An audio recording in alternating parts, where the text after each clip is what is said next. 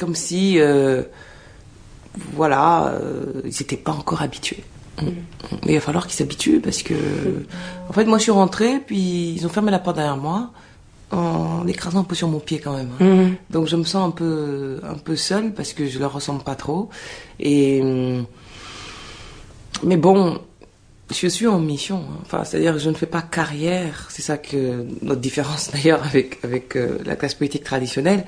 Ils font carrière, donc ils jugent ma carrière entre guillemets politique en fonction des élections. Ils ne voient pas que je suis pas en sorte de carrière, mais en sorte de mission, euh, celle qui consiste à briser les plafonds de verre en fait.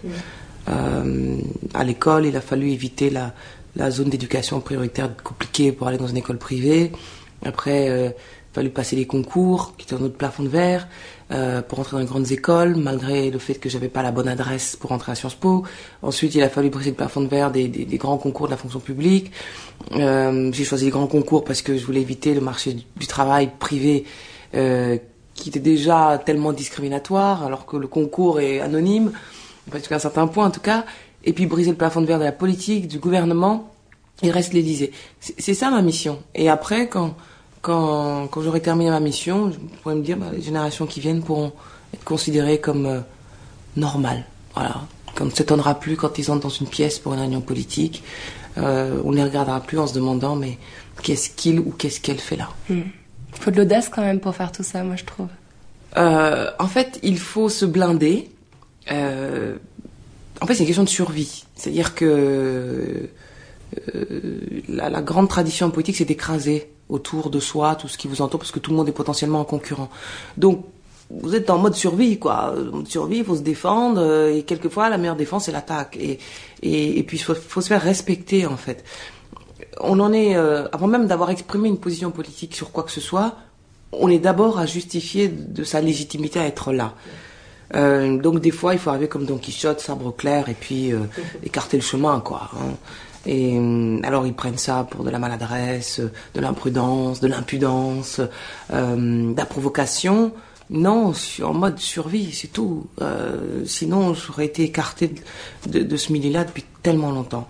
Alors je fais un pas de côté euh, pour exercer cette liberté en sortant du système partisan, pour être libre plus, facilement. C'est plus difficile en fait parce que on n'a pas les moyens des grands partis, mais quand même on est plus libre, plus libre de dire les choses. Vous avez grandi euh, à Dakar, au Sénégal. C'était comment de grandir là-bas? Ah, je crois que j'ai eu la meilleure enfance du monde, Euh, vraiment, parce que d'abord euh, j'ai grandi dans une famille formidable qui ne tenait pas simplement aux deux parents, mais aux grands-parents, aux cousins, tout ça est une grande communauté où la transmission orale a beaucoup d'importance. Donc on vous élève dans l'idée que vous venez d'une certaine lignée familiale avec une histoire. Euh, puis en Afrique, vous savez, il y a des légendes, il y a des mythes. On transmet beaucoup aux enfants. Et euh, Dakar, c'est au bord de l'océan. Donc euh, l'horizon qui est là en face de vous, euh, infini, euh, cet océan qui est à la fois une, menace qui explique que je ne sais toujours pas nager, et en même temps une promesse d'infini. C'est formidable tout ça. Et, et puis le, phare de Gorée qui est pas loin, qui rappelle l'histoire douloureuse de ce continent. Euh, J'allais à l'école, dans une école de, bonnes sœurs, de jeunes filles. Euh, vous étiez aussi protégés, c'est un monde qui protège aussi ces, mondes-là. Et, voilà, Euh, beaucoup d'amour, beaucoup d'affection, beaucoup de- d'attente aussi, parce que bon, j'étais l'aînée de quatre filles, quatre filles, donc considérée comme celle qui doit être première de cordée, donc euh, faut pas trop s'écarter du chemin au nom des grands anciens qui nous ont précédés.